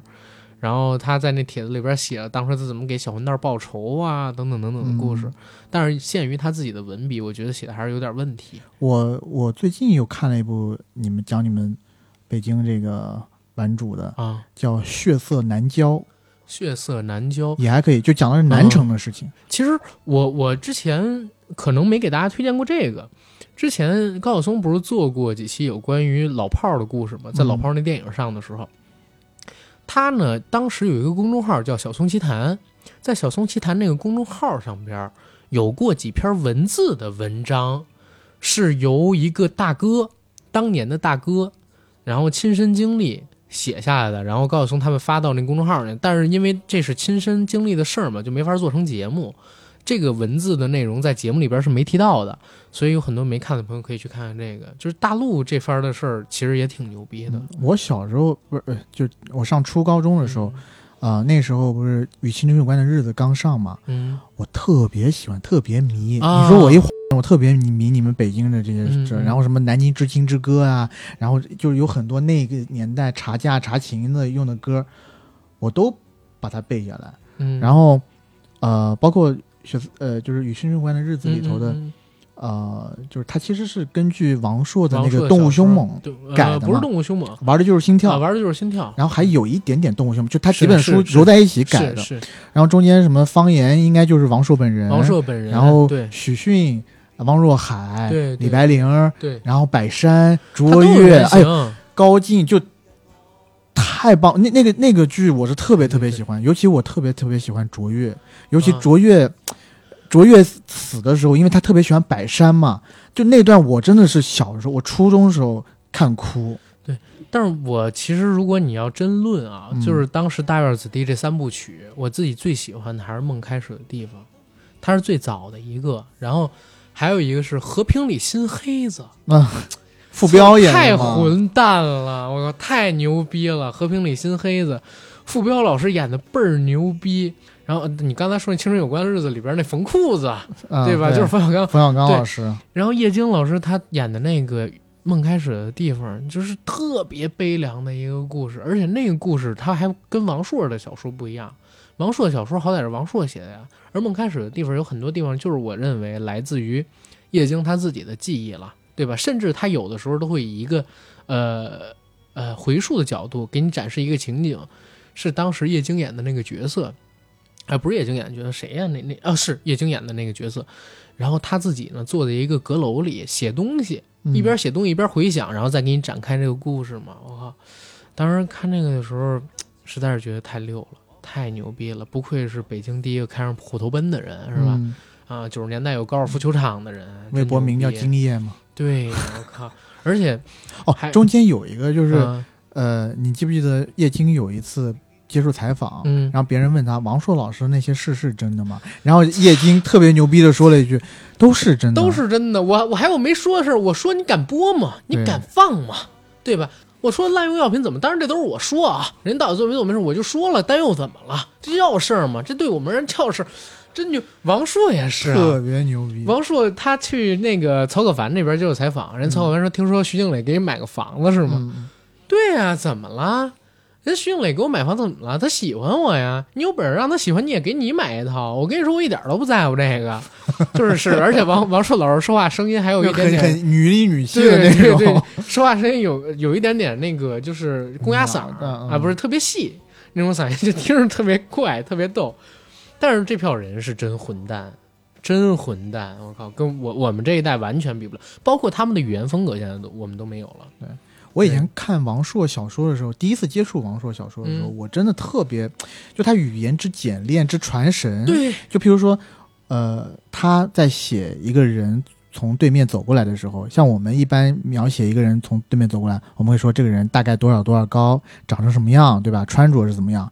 嗯他是直接写，譬如说这个人从对面走过来，这个人戴着这个墨镜，他语言简练到说对面走过来一墨镜，啊，就这么几，就这么一堆，就这么一句他话，改变了这个文风，改变了中国人的写作习惯，然后等等等等，或者说，呃，对人物的表现，他特别生活化，就非常生活。然后你一看，你其实你 get 到意思了。嗯。啊，然后呢也很简练，然后你又觉得就是行文之痛快。我找到了，就是当时我做完王朔那期节目的时候，我我写的那个文章，我第一次看王朔的书是《橡皮人儿》，嗯橡皮人开篇第一句话我就给震翻了，我就觉得这人太牛逼了，我从来没见过这么写书的。你知道橡皮人第一句怎么写的吗？一切都是从我第一次遗精开始的，就是你想，这真是我，你想是一九年十一月二十五号一点十九分发的这个朋友圈，痞子文学嘛，那时候叫对，就我从我那个时候从来没见过这么写书的人。嗯小时候你想我们读的时候，最多就是个金庸什么的，就已经算是大书了。然后读其他的都是名著，家里边或者说老师让读的。突然在邻居家发现有一个什么动物凶猛，有一个橡皮人，我开始以为是一科幻文学。大家看，操，地狱，一切都是从我第，我就我那个时候刚还不知道遗精是什么，就哎呦，太牛逼了！我记得怎么聊到王朔了？没有，就是 啊刚好讲到这个，啊我就再提一个，啊就是啊看上去很美，嗯不是讲他方锵锵他小时候的发生是事吗？是是，中间有一句我也觉得特别传神，嗯，就说方锵锵冬天方锵锵光着身子站在呃教室的台阶上，靠着玻璃，嗯，把身体呈现出了一个太字，太阳的太字。我当时第一次看，我当时第一次看，我说，哎，不应该是个大字吗？后来一想，哦，方锵锵是个男的，所以他是个太字，太阳的太啊嗯，大家自己去想象一下。。所以就是你说他的那个文描写是非常有意思。你要说这个的话，其实还有一个片儿或多或少，哎，也不能那么算了，那是另外一个问题，就是《一笑大方》。《一笑大方》跟啊黑帮片一点关系都没有啊，那个一一点关系没有，那那个就是娱乐圈的事儿了，纯粹是那个精液啊，不是，纯粹是液晶。纯粹纯粹是自己的叶京。嗯，庄雅婷，庄雅婷啊，庄雅婷之前呢叫庄文静，对吧？后来入了娱乐圈，改名叫庄雅婷嗯啊。然后那费小弟，费小弟啊，一后来最后一群人都老师老师的叫着，操，在美国住大别野，然后各自拍戏扎钱。最逗的那个地方要找妞，然后付彪说：“你有妞吗？”我没有。你有妞吗？我没有。费小弟说他要带一妞来啊，行行行，咱们今儿就扎费小弟这妞了。结果他妈费小弟带付彪这妹妹来了，就大家那个年代就查妞得等一个人带过来，跟现在一点没变。二十年前比现在还脏，靠！嗯哎，怎么说到这儿了？赶赶紧赶紧赶紧说黑帮电影。这方面，哎，这样嗯我们国内、香港其实华语地区已经差说说的七七八八了。然后我其实近年来啊，我很喜欢看韩国的黑帮片。嗯，韩国有几部啊？首先我最推的一部是呃一二年的一部叫《与犯罪的战争：坏家伙的全盛时代》，对是，崔明植、何正宇、马东锡我以为你。要说老男孩儿什么的呢。老男孩，我觉得那个都不能算黑帮片嗯，啊、他那个不算。有元素。对，有元黑帮元素，但是呢，与犯罪的战争这个呢，也是类似于，呃，讲的本来是个公务员，是，然后由这个海关的公务员一步步，他看到周围的贪污腐败，然后导致他自己也要融入进去，是。然后一步步长成为当地最大的黑帮。我自己啊，为什么总会觉得在韩国，就黑帮起步来，最多是有个什么混混，有个恶霸、嗯。地方黑恶势力，是因为韩国那些财阀太牛逼了，就太黑了，就根本没有黑帮存活的那些所以他这部片子讲的其实是八十年代的事情。啊啊，就那个时候刚刚朴正熙什么下台，然后那个时候还在黄金时代的台，包括《新世嗯。界》对《新世界》你应该看过，《新世界也》也也相也相当不错。是是，那个年代还确实是，他们那边挺野蛮生长的，最起码财阀还不像现在这么就是卡的死死的这些东西。其实我有的时候真会觉得，一个社会上边，当它能出现黑恶势力的时候，就代表这个社会其实还在一个野蛮生长的那种阶段，就是机会还比较多。就是你事儿肯定得分几面看啊，黑社会肯黑恶黑恶势力出现肯定是不好的，但它也代表着这个社会上边在快速发展，有的人跟不上，有有人跟不上才嗯会出现那啥嘛。包括有一些人想通过歪门邪道挣钱，就代表他有机会。但是当黑帮都开始没落，连黑恶势力都快衍生不出来的那些地方，你就发现可能真的是那啥。当然我们这儿例外，我们这边真的是被打的死死的，那是八三年、八几年严打的时候，，那严打太狠了，我靠！对不对？你就像你这种行为都被枪毙几次了，我大这种流氓行为，我大学老师亲口跟我讲，嗯就他的同学还是其他的什么老师，就因为在那个房子，在自己家还是在哪儿看那个什么看黄片，黄色录像，结果呢就严打的时候被抓判四年。你就想想那那时候，流氓罪直接可以做枪毙啊。那你以为我他妈这最近找，因为就是除暴嘛，我想做一期付费的节目，我就在嗯找那个九十年代的那个资料，嗯，然后结果发现，操，九十年代好乱，特别乱，尤其是严打之前，当街调戏妇女，在天安门广场上面五六个流氓围着调戏妇女、猥亵的，被人吞进花坛的那种有的是。那个你想东宫西宫那个时代，嗯，就是那个片子啊，当时为什么叫东宫西宫啊？人民广场、中山公园干什么的呀？嗯对吧？还有什么人民广场？这是上海的，中山公园是干什么的呀？对吧？怎么能叫这么？那那个年代能出现这种事，代表那个年代治安没有现在好，所以那年代不像我们想的那么阳光灿烂，反正是，呃，对，韩国这是一论。你刚才提到那几片子，其实真的可以跟大家好好介绍一下的。大家可能对韩国的那种犯罪片，对吧？然后嗯动作片，然后对他们那种政治惊悚片，或者说社会现实批判的那些电影，然后都有很多了解。但反而黑帮片儿在他们那个其实还是挺少的。还有一部就是《独占》，但是拍的特别烂，翻拍自这个中国的这个《独占》。嗯嗯，那个就没没意思拍拍得很差我我讲我刚刚讲的这两部，一个是嗯与犯罪的战争，嗯一个是与新世界，嗯讲的都是呃八九十年代那个时候韩韩国富就是最鼎盛时期，对，他们产生了一些亚洲四小龙那个年代。黑帮问题。对，然后再有的话，其实就得聊欧美了。No，日本，哦，日本你开玩笑呢？你把你把我北野武大神放哪儿去了？是啊，这个北野武老师这块儿，我就必须得表明一下我的身份了。我操！你又是我一直认为北野武自己的面瘫是遗传自北野武，那北野武，开玩笑那开玩笑人左左脸里头开玩笑指了块钢板钢板呢。但真的就是北野武他拍片太牛逼了。哎，我这次看那个《凶暴的男人》，嗯，就是重看《凶暴的男人》，我会发现，嗯，其实杜琪峰老师在做这个 PTU 的时候，然后有致敬《凶暴的男人》的场面，就是他那个一下一下抽小混混那嘴巴，小混小混混磨自己这个脖子上面那块啊纹身那个，是但是《凶暴的男人》可是北野武第一部片子啊。就他用了好多这种静的镜头，就完全不像一个黑帮片，然后大量的行走的镜头，压抑的气氛，靠，北野武真的我也是，我觉得我我应该算北野武门下走狗。哎，不不不，他在拍电影之前，他是个讲相声的，就是单口相声慢才的，慢才的不是不是说对口相声慢才，对，呃，他还是演那个类似于逗哏那样的角色，对包括到现在，就是北野武只要出个什么节目，收视率都高的可怕。他是日本，还是一算是国宝级的艺人？他只要肯选总统，嗯我觉得没人能干得过他。首相吧，首相 操！然后北野武唱歌也还行。啊，这我倒不知道。我可撒有那拉，哒哒哒哒哒哒哒，这是他的歌，新宿什么两点半我忘记了，哦。讲一个喝喝酒那么一个，然后祭奠爱情的这么一歌，就唱歌演戏，关键他他妈还会跳踢踏舞，他踢踏舞跳的还特别棒，全才好吧？和全才就干什么都行，还会写书，还会拍电影，还会讲笑话，然后会拍电影，不是还会拍综艺，操，做主持人，还会跳踢踏舞，还会，哎呦就关键他的戏路，他的拍的电影的戏路也非常广，对吧？对对。我从呃那年夏天明净的海，对。然后还有呃极恶飞盗三部曲，还有圣诞快乐，劳伦斯劳伦斯先生最后后他结尾那个笑也是永远的经典了。还有座头饰，对，做头饰，做头饰算是古代黑帮吗？对对，对吧？做头饰，而且他明明个子不高，但是当他一出现在镜头里的时候，他就有一种极强压迫。但是我有的时候也怀疑啊，就是北野武只有在他自己或者说在日本人的镜头下有这样的感觉。嗯，他前两年拍了《宫壳》，宫下真人版啊在那里边他 留了一个实是演留了一个爱因，斯坦头，但是在那个片子里边就一点压迫感都没有，所以我就觉得人还得在一个自己适应的环境里，或者在一个呃理解自己的环境里边，才能拍出自己想中的那些东西。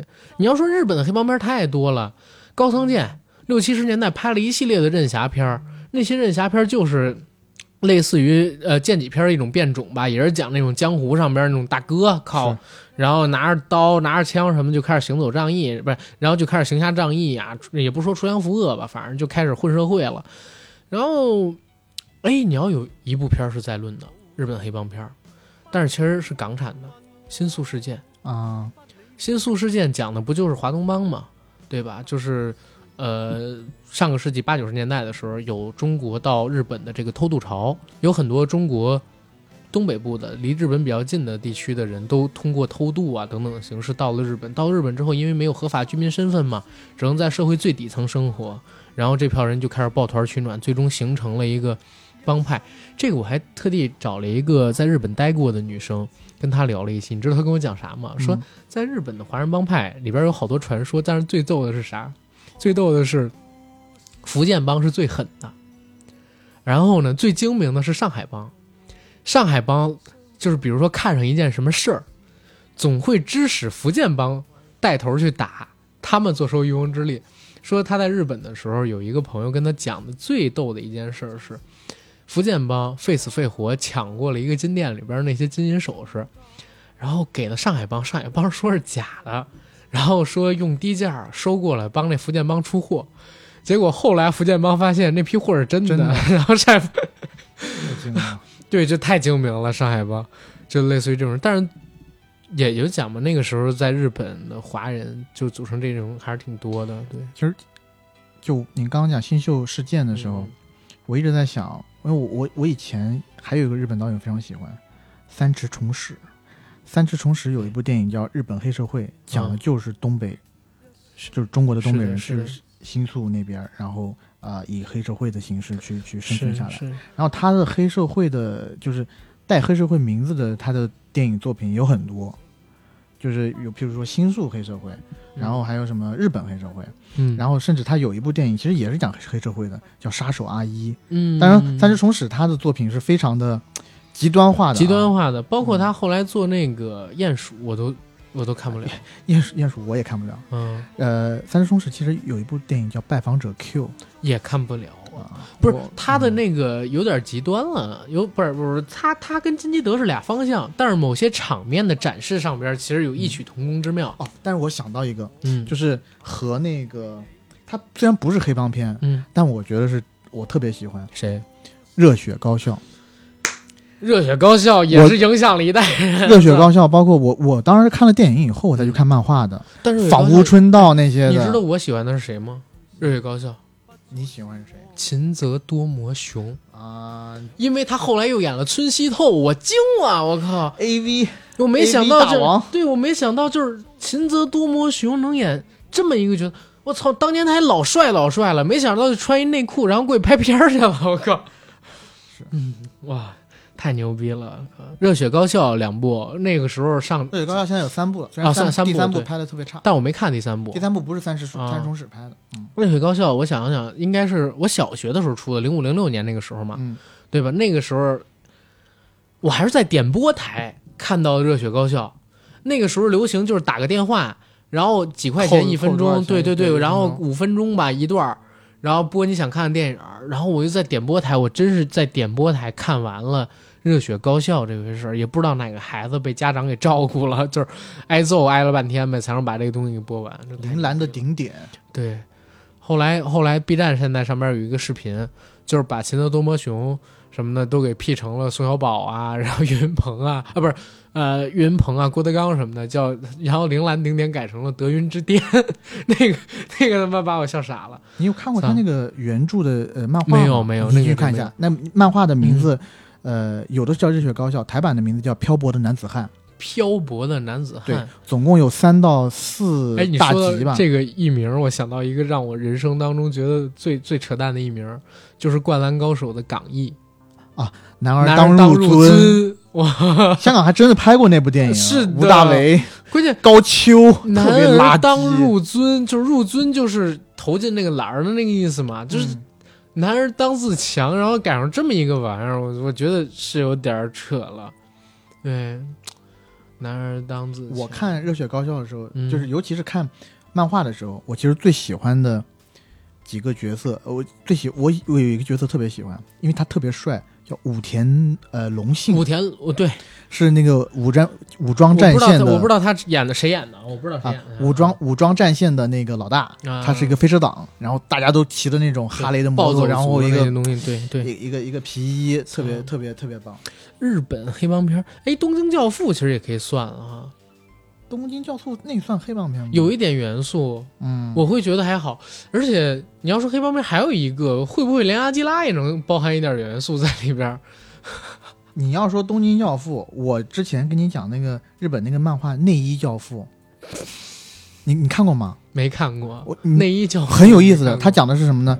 讲的是一个黑帮老大嗯死了，他的儿子要被顶出来嗯做黑帮老大的职位，但是这个儿子其实不想做黑帮老大，这不他只想离开黑社会的日子吗？他只想干什么？啊他只想进一个内衣公司去设计女性内衣，特别有意思。大段的办公室的戏，而且他中间他爱一个办公室的女生，爱的要死，但是他又不能披露他自己黑社会的身份。嗯，但是呢，就是这种反差感和到后面他 review 揭示他自己身份的时候那种爽感，真的特别好玩。内衣教父，我回头我得找找你，不要总给我推荐这种漫画啊！没有他，你要总给我推荐这种漫画，我就很喜。欢了。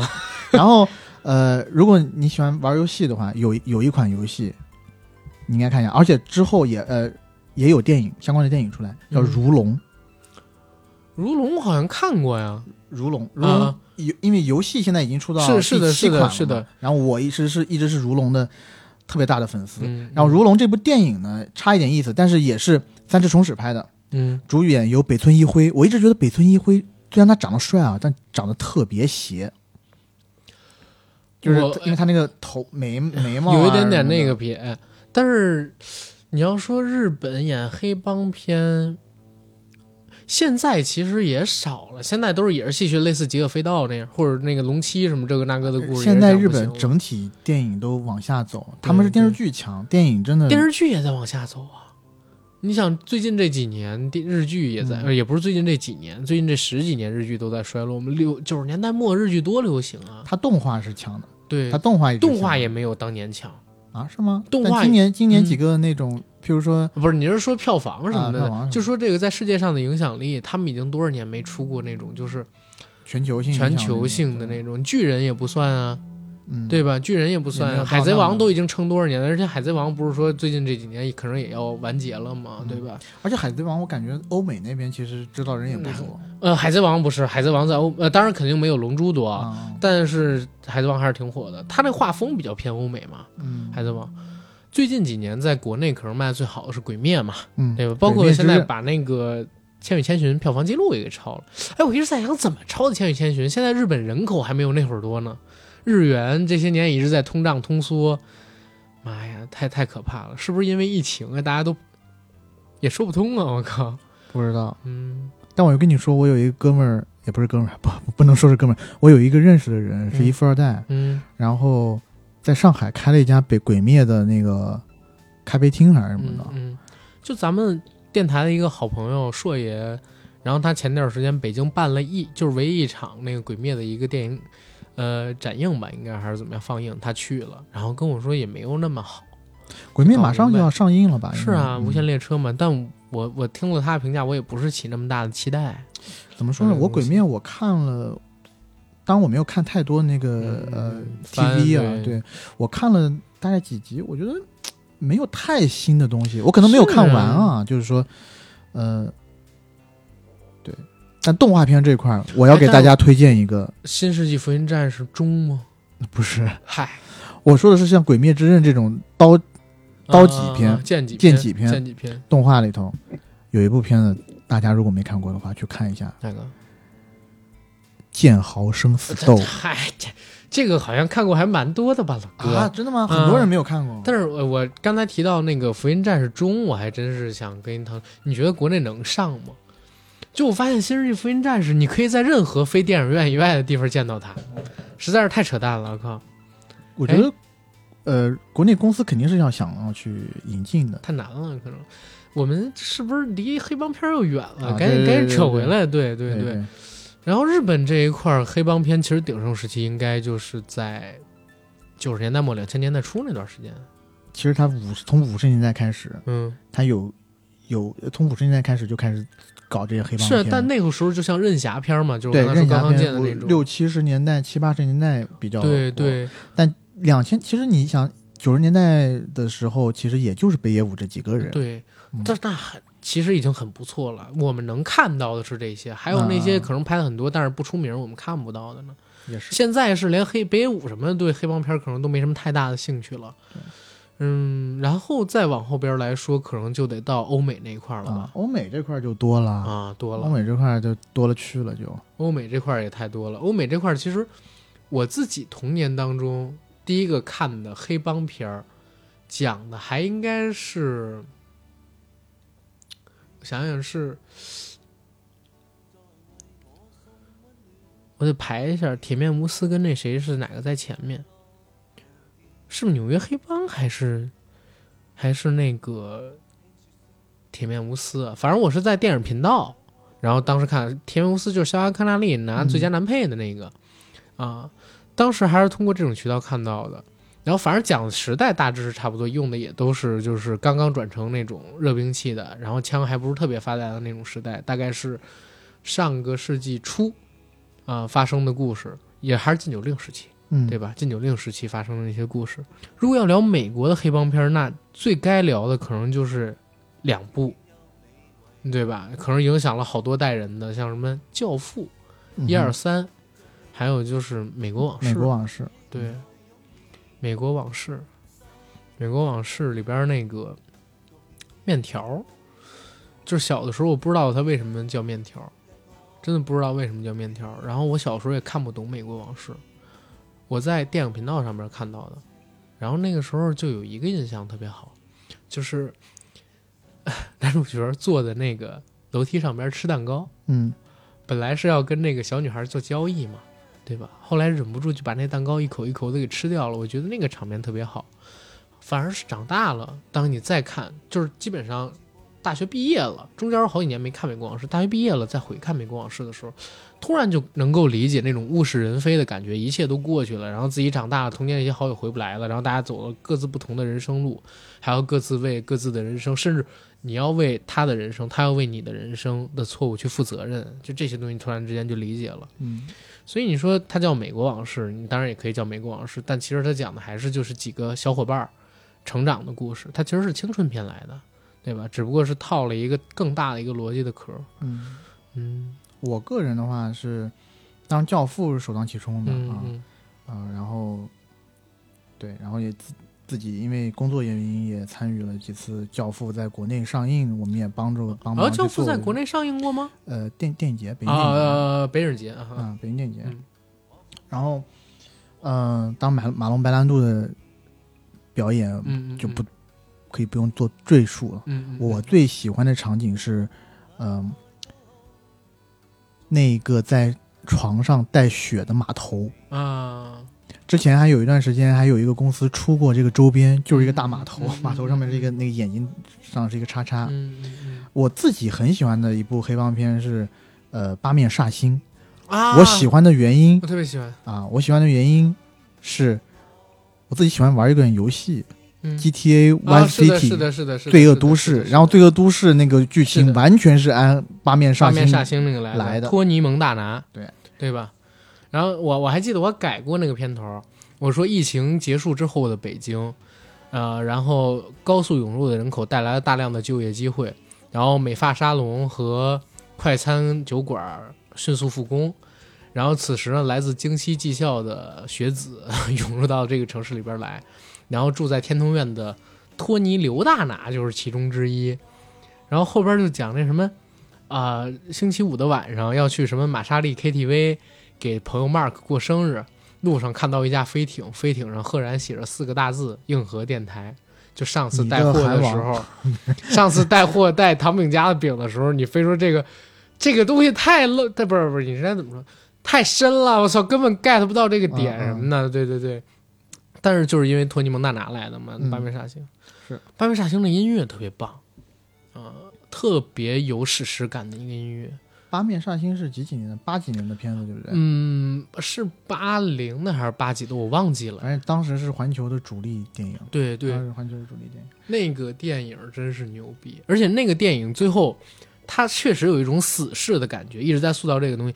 其实我会觉得《追龙》，就是它到结尾的时候，甚至都有点仿八面煞星，对吧？就是甄子丹那一段的时候，然后等等，就很多最后孤胆英雄一个人面对呃一个孤胆的反派英雄，因为自己的暴躁或者说愤怒或者说欲望吞噬了自己的时候，已经看不清周围所有东西的时候，嗯就这种场面很多都是从《八面煞星》这部电影里边来的灵感。然后美国黑帮的专业户，马丁斯科塞斯对对、昆汀塔伦蒂诺这对些对都不需要做赘述了。对，然后我其实想讲两点，就是，呃，有一点就是我近年来比较好的，是我很喜欢看一些美国黑人题材的东西，像比如说 Boys BBC 啊，啊，没没没啊没有没有没有没有倒不是你想看的那种，没有开玩笑，就是譬如说像斯派克里那种 Boys in the Hood 啊，是的，是的，是的。然后或者是 Street Out Compton 啊，嗯对吧？冲出康普顿，麦克里他的好多电影，就是你会觉得他有那种轮回的感觉，就一代又一代的就被困在这个环境里边，就只能这个他样子。斯派克里就是为美国黑人发声，他只他只拍黑人的东西，像呃雷阿伦也拍过他一个电影叫做《单挑》嗯 He Got the Game，嗯，然后呃还有一部电影我非常推崇的叫《川流熙攘》，讲的是一个什么呢？其实其实是跟 rapper 有关的。他本本来的主角是一个 pimp，呃皮条客，拉皮条的嗯嗯啊，他每天的任务就是载着呃 hooker，载着妓女。嗯嗯嗯去去给嫖客到嫖客处，嗯然后把妓女送进去，然后保护妓女的安全，然后妓女完事儿以后收钱走人。嗯，然后他在这样一个环境里面，他成为了一个 rapper，啊，叫川流熙攘。这部电影也、也很有意思。哦好好真实的一个故事。他他好像也是半基于现实的，包括中间狗爷他们不就是这么起来的吗？Tupac 演过几部电影，嗯对。也是类似于 Boy in the Hood 那种，是也是横死街头，包括是。Tupac 和那个 Big Notorious Big，艾弗森也是做过这种的。对对对，嗯，像其实你说就是美国的黑帮，我觉得分成两种，一种就是由这个当地的黑人，然后做成的那种类似于地方黑恶势力，按我们大陆这个话讲；还有一种就是真正的有体系的那种黑帮，那种黑帮就是我们看到《教父》的那种，教父呢就是就是白人做的，意大利人为主，，对对，他们是意呃，意意大大利裔，意大利裔意大利裔为主，然后呃，黑人那种呢，就是有那种的 ghetto，然后就是就是那种东西。然后另外一个我想讲的就是，美国其实有一两部电视剧嗯。讲黑帮的嗯。是特别牛逼的，有一个就是叫《Oz》监狱风云，《监狱风云》我只看了第一季的几集，然后你没嗯看，后《来监狱风云》也很不错。哎，其实你要说这个的话，美国的就是专门拍黑帮的导演，以前还真的有很多，现在也少了。现在就真的是少了。是了，因为你因为你想，你黑帮片嗯，拍啥呢？就是他，你现在的黑帮就片这么几个事儿，美国就这么对啊段历史，对吧？对啊，而然后禁酒令拍那么多，对，而且你你你现在黑帮片，你不能说是真的那种那么飞的，就全像我们嗯古惑仔那种几百人团战，对吧？对，他们其实现在做的很多都是有关于毒品的那些戏了，对吧？Narcos 对，毒枭什么的毒枭什么的，嗯毒枭，哎，对，毒枭其实也真的可以算，毒枭就不仅仅是黑帮了，嗯，毒枭那个片子就直接从政了，我靠你！知道我当时想什么吗？就是 Netflix 刚出毒枭的时候，嗯，我真的觉得你就你就你就花点钱，别再老是在你美国或者是南美做，啊，你做个毒枭金三角好不好？哎呦我操！哎呦吓我一跳，我还说呢，我说金三角，金三角能让他们做吗？我跟你说，金三角林超贤老师拍那个《湄公河行动》不行吗？你怎么这么崇洋媚外呢？你不是你你中国拍还是有尺度问题吗？啊他们拍多多好，这是咱们咱们还咱们就还是说中国拍好的啊！别我我还我还在想说，妈有没有可能让拍一个刘昭华传？但是 算了，这些人名都能出现吗？啊，不行这些？人没事，这人没事，算了算了算了对对对，我跟你说，就是只有社会主义能救美国，就我我我那只这么说，对，那是肯定的。就是怎当么说，就是美国，你不要以以实力为前提跟我们说话啊对，，我们不再是没有没有资格跟我们对，没有资格跟我们这样说话。对对，然后这个时候呢，就必须得说，如果有一天，当美国的这些帮派不再争地盘儿，而在争谁是这个地盘儿的人民大人大代表，或者说谁是这个地盘儿的政协委员的时候，或者说谁是这个地盘儿的党支部书记的时候，就代表着美国真正的就是摆脱了黑恶势力的阴影，走向繁荣富强了。那便是一片欣欣向荣，那必须是锣鼓喧天鞭炮齐齐。鸣，红旗招展，银山银海。然后那个时候，啊，马丁·西克塞斯的电影里边的男主角，应该不出意外，应该是小李子吧？小那时候我觉得马丁斯科塞斯可能已经做古了。哦，好吧，我觉得就在不久的将来呢。然后小李子举着一个横幅，横幅上边写着一个“天佑美国”，然后突然喊出了一句：“整个华盛顿只能有我一个政协委员。啊，可以，可以怎么了？可以，”因为我要说什么？我靠！没事嗯，哎，但真是这种黑帮片儿对我们的影响就没有像港台那么大。反正对我的影响，我感觉没有嗯像港台那么大。当然了，因为你的语言语境都不一样，文化不生太一样生存的环境也不太一样。你像我们这边没有办法用那么多枪的呀哎，但是我我感觉好像对我们上两辈儿人影响很大。就我在看那个王朔他的书，嗯还有那个年代的片子，他们老是提什么《教父》啊，提什么那个美国教父就是八十年代出来的，对七十年代嘛出来的，对对对。，然后他们可能是看这些，但是我又在想，真是大院子弟不一样啊，在那个年代能看到这种片子，哎，也就无外乎披头士能在中国第一个被那谁听到了，嗯对吧？然后现在回过头去看啊，谁？林立果。林立果啊，他是披头士第一个买到 CD 的中国大陆的那啥嘛，嗯，对，比第一个被他听到嘛，对吧？然后现在你回过头去看，就是好像时代在发展，社会在进步，黑帮确实离我们越来越遥远了，对吧？我看所有的黑帮电影里边，我觉得最恐怖的一个，就是真的让我感到恐惧跟反思的一个，是林岭东的《学校风云》。刚才我稍微提了一嘴，嗯，就《学校风云》，其实以前香港有个片子叫《猛鬼入侵黑社会》，《学校风云》应该叫什么？叫黑社会像猛鬼一样入侵了校园，就是那个东西给大家带来的一个反思之巨大，太可怕了。袁洁莹那么纯洁的一个少女演的啊，演的是那么纯洁的一个少女，从开始的时候品学兼优，到中间。父亲的形象在她心中破灭，然后没有办法保护自己的人身安全，爱人呢又在混社会，自己就走上卖淫的这么一个道路了。然后再等到后来，不仅仅是卖淫，甚至整个人就已经成了一个呃支离破碎的，从心到身体都支离破碎的那样一个像是瓷娃娃。然后再到后来的时候，刘松仁在他面前被弄死，那个呃，刘松仁好像最后是被他弄死了，被张耀扬。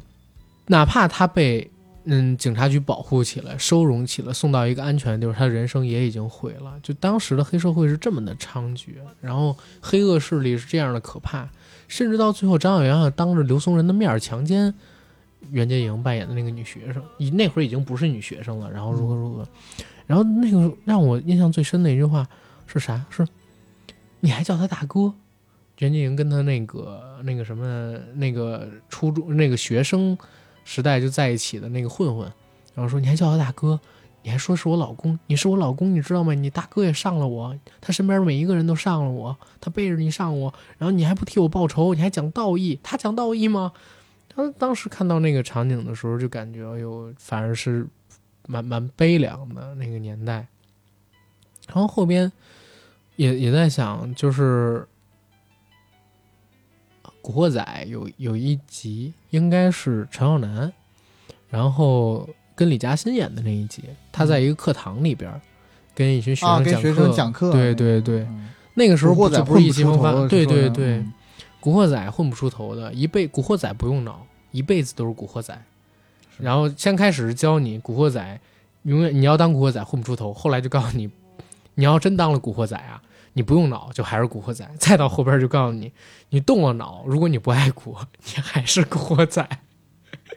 就是他也是有一个进阶的过程，当然可能也是创作者格局的一个不同了，对吧？你刚刚讲就是说欧美那边现在黑帮电影也少，嗯，我想了一下，《速度与激情》好像也算是黑帮速，度与激情算黑帮吗？因为它里面有很多黑帮的情节。我其实觉得它是有点像任侠电影，有点像英雄片了。啊是是了，我我嗯我我讲的就是说，最纯粹的那种黑帮电影真的少之又少了。对对对，哎，其实有一点我挺喜欢速九，不是挺挺喜欢速激的。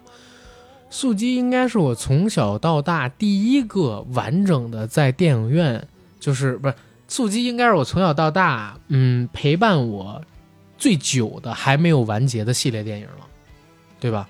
从我第一部看到速激，可能在电视上边的时候才几岁啊，那会儿还不到十岁，再到现在，这块儿还真的说它也是一个没有其他电影达到过的一个事儿。你说漫威最长十二三年，我小时候看速激的时候那才多大但是零零七呢？啊？对，可能对零零七单路嗯，但是零零七后边那一部，我觉得我可能就不是说零零七的这个说《No Time to Die》还是萨姆门德斯前面那部？嗯，不是，我是说再往后要换一个零零七的啊演员嘛，据说是个女性演员，黑人演员来演零零七这。政治正确确实在对好莱坞我现在是我可能挺可怕的一个事儿。零零七已经变了好几位好几样了，就是从嗯开始肖恩康纳利时代，然后到了那个现在我们看到的，就是丹尼尔哪·怕是哪怕是那个叫叫什么呢？就是跟成龙一起演《英伦对决》那大哥特帅的、那个、皮尔斯·布鲁斯皮尔斯南，皮尔斯布鲁斯南的时候，其实也可以算作是、我那个特别喜欢皮尔斯·布鲁斯南，我也特别喜欢，长得又帅又风流。他其实还是属于肖恩康纳利时代的那个那个零零七，但是到了现在，呃，丹尼尔·克雷格他这个年代就已经变化了一个零零七了。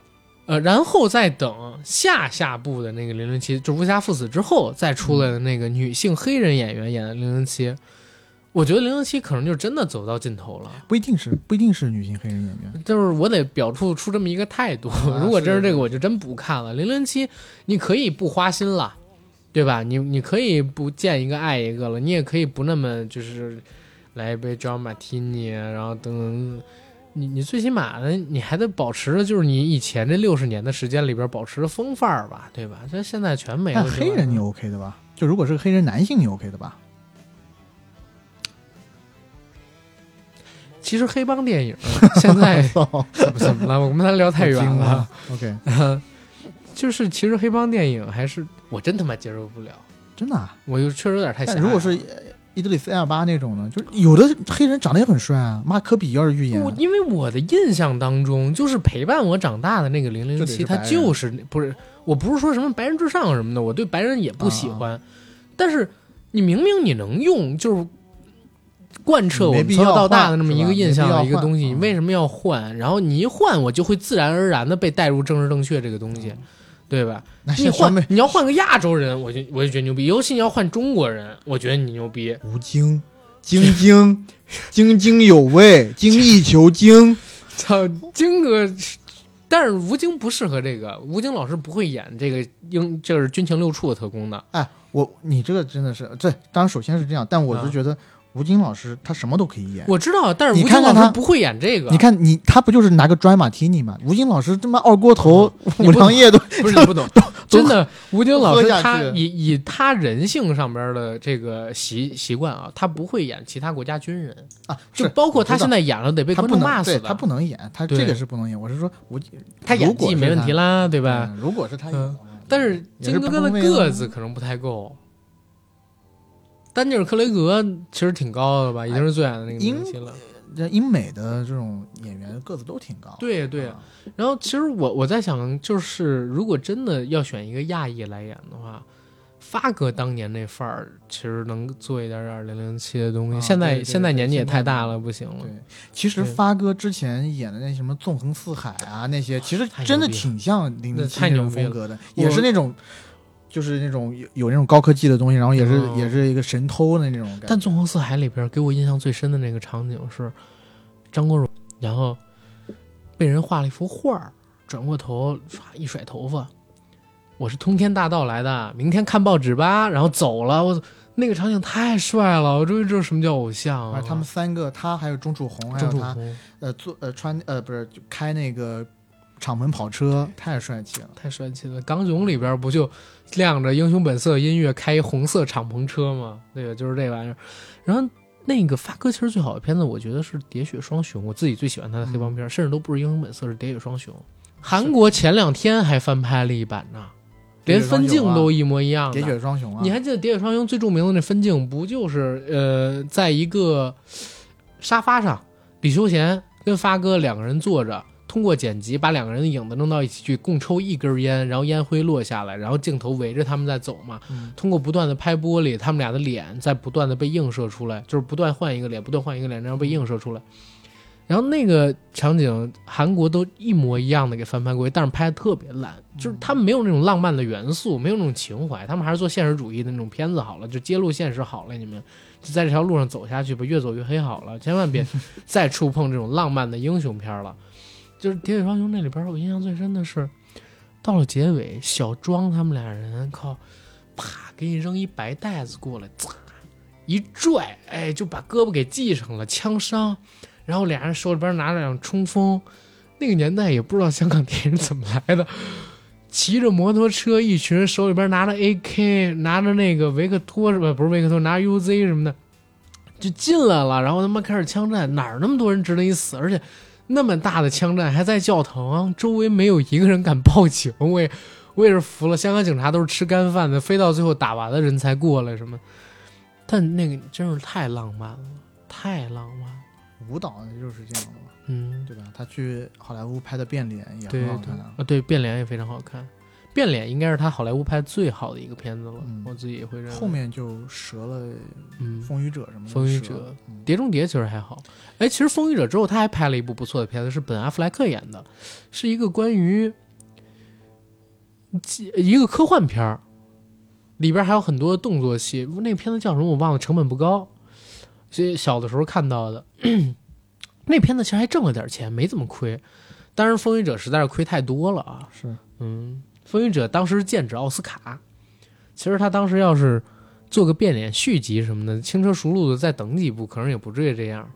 现在变脸续集在做，嗯，哦，还是吴宇森老师不可能吧？不是不是，吴宇森老师现在身体已经，身体已经就是正常指导很费力气了。嗯太平轮的时候不是说他都已经快神志不清了吗？当时强行逼着他拍完的，要不然也不可能就是烂成那个样子。我我我我不是前年跟他们吃过一次饭，嗯嗯，就吴宇森老师、嗯还喝酒，嗯，还就是，但是你看到他自己江湖人嘛出去上洗手间的时候是有点步履蹒跚的那种感觉。对对，江湖人嘛。我我印象特深，就是吴宇森跟徐克他们俩上那个高晓松节目的时候聊过一件事儿，说他们俩年轻的时候前程未卜，不知道自己未来能发展成什么样子。然后两个人都是二十多岁，就经常会坐在那种香港那会儿也在高速建设嘛，然后坐在那种没有施工完的那种大楼的天台顶，然后拿着一袋啤酒，就是一袋子啤酒罐啤，然后俩人上一边吹风，一边抽烟，一边喝啤酒，一边讲对未来的规划。我说这个电影真的是源自于现实，就是吴宇森跟徐克能做，就是他们俩生活是这样的，所以才会有抽根烟。想不到香港的夜色这么美，就这么失去了，真不甘心，啪一扔，操，牛逼！哎呀，不过不过说实话啊，就是现在我觉得黑帮片故去也是一不可避免的事儿，时代在发展，社会在进步嘛，对吧？然后现在我们这个年代也已经远离了那种就是混乱无序的状态，尤其是在大陆，你这么多的摄像头，哪有可能就是发生那种就是像八九十年代香港电影里边演的那样黑社会事件啊，对吧？甚至连香港都不太可能了。我我最近看香港一个描写黑帮的一个电影，或者说黑社会题材有一部分元素电影，是吴君如的《金鸡三 S 》。在那里边，张家辉扮演的角色是哥顿哥嘛，嗯，在监狱里边被关了二十年，九六年进去，那时候大富豪还开着。大富豪好像也是香港那种片子里边经常会有的一个回忆夜总会嘛。然后出来的时候，发现满大街都没有古惑仔了。然后他本来要加法执行自己的一个小弟，叫陈奕迅。那个小弟正在被他打的时候，突然之间发现周围人拿起手机在拍照，就唰挤到他身上，用那哥顿哥的衣服挡住自己的脸。然后吴君如演的阿金也是挤到那个哥顿哥身上，拿哥顿哥的衣服挡自己脸，然后快速把他推进一个阴暗的角落，躲开人群，就是怕人群去拍他们。那个年代再也回不来了。然后那些故事也离我们而去了，什么华帝呀、然后什么面条啊，然后什么座头市啊、龙七、龙五啊，什么都离我们远去了，对吧？都不可能再回来了。包括我也在想，就是我们现在的这些小学生、初中生，再像我们那个年代跑过去混社会的，也几乎不太可能会出现了，应该比较少了吧？都是现在，很少很少了吧？嗯，两千年之后可能都是葬爱家族。两千年之后是葬爱家族，现在这个年代可能更不会出现黑社会，而是出现那种十几岁就跑到南方的黑工厂里边去打工的了，嗯，对吧？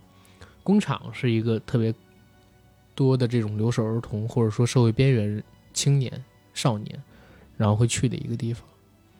前些日子我们做了一个《杀马特我爱你》那个纪录片的一个节目，嗯呃，那个《杀马特我爱你》的纪录片就是由几千个杀马特青年的采访的视频，然后组成的一个那个东西嘛。结果发现，就是杀马特这个群体，就是诞生在南方某些城市，他的那些黑工厂里边，到厂里去做工，是这些杀马特青年他们都会去经历的一个人生阶段，而他们大部分都是源自于留守儿童对学业未完成，又对家长没办法帮助他们生活，给他们更好的教育跟条件，然后做出的无奈之举。杀马特只是他们保护自己融入大城市，然后显得自己特立独行的一个手段而已。就当时看到这个，会发现，就是原来走向歧途的那些青少年，似乎并没有走向歧途，他们只是走向另外一个深渊，或者说走向另外一个并没有那么美好的地方，嗯，也不知道这个东西谁比谁更差。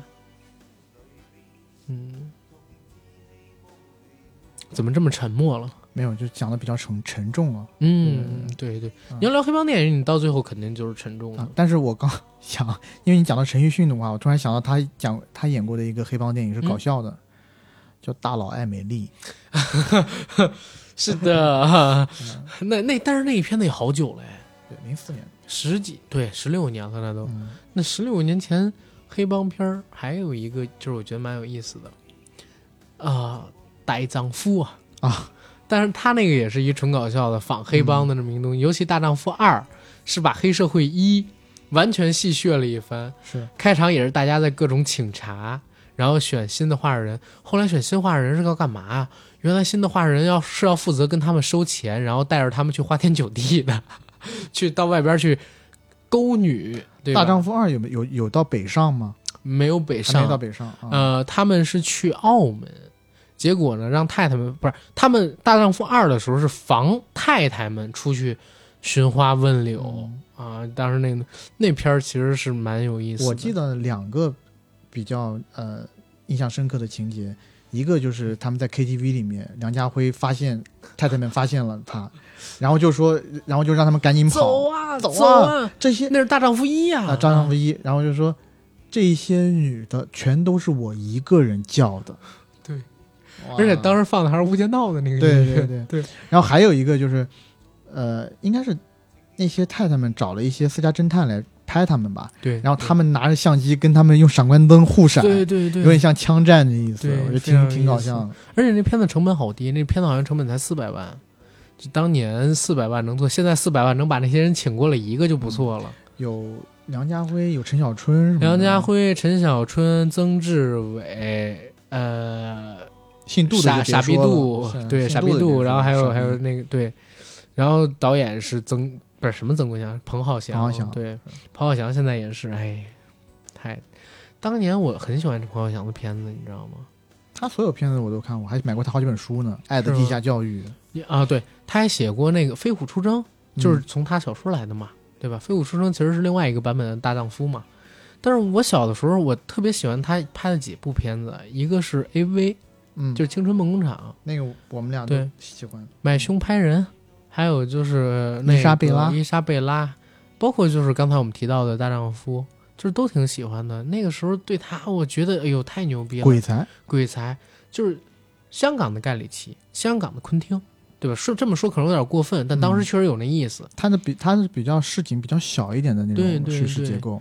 破事儿，嗯，他习惯拍破事儿，但是能把破事儿拍的极有趣，就有很多巧思在里面。志明春娇一我都觉得不错的，春娇与志明啊。但《春娇与志明与春娇二》不是《春娇与志明》，就是拍到第二部的时候，我就觉得就第二部不行，第三部又还可以一点。对，嗯，你知道我我会认为就是彭浩翔真的对大陆还是有偏见的，就是在他很多片子里边或多或少还是有这些东西，就导致他现在在大陆市场彻底那啥了嘛，嗯对吧？本来彭浩翔是想要，算了不说了。那算了，不说了。他之前那个，哎，不知道他以后会怎么样，先祝福他吧，祝福他在艺术道路上面能做出更好的作品吧。啊，然后再说一个有关于黑帮的片子，我想想还有什么？是不是欧洲的还在聊啊？欧洲的，讲真，你一下让我想欧洲的黑帮片子，我还真的想不到太多。我可能想到，突然一让我想的话，那个利昂，这个杀手不太冷，这个杀手不太冷，但那个是黑帮片吗？也算是黑帮片啊。那不是杀手啊，那个杀他是杀手啊，但是他是被黑帮追杀呀。对然后那个是呃叫什么呢？